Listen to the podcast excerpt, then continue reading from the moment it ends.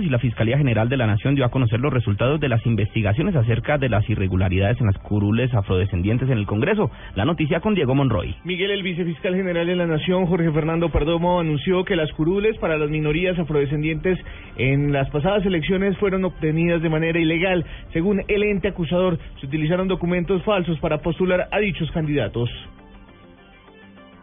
Por eso la Fiscalía llamará a imputación a Liliana Mera Abadía, quien se desempeñó como directora de asuntos de comunidades negras, afrocolombianas, raizales y palenqueras del Ministerio del Interior, como autora de los delitos de falsedad ideológica en documento público y fraude procesal. También llamaremos a imputación a Erika Marina Hurtado Zavala, representante legal de la Fundación Ébano de Colombia, FUNECO.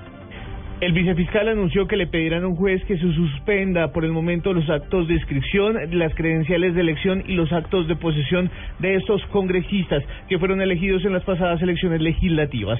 Diego Fernando Monroy, Blue Radio.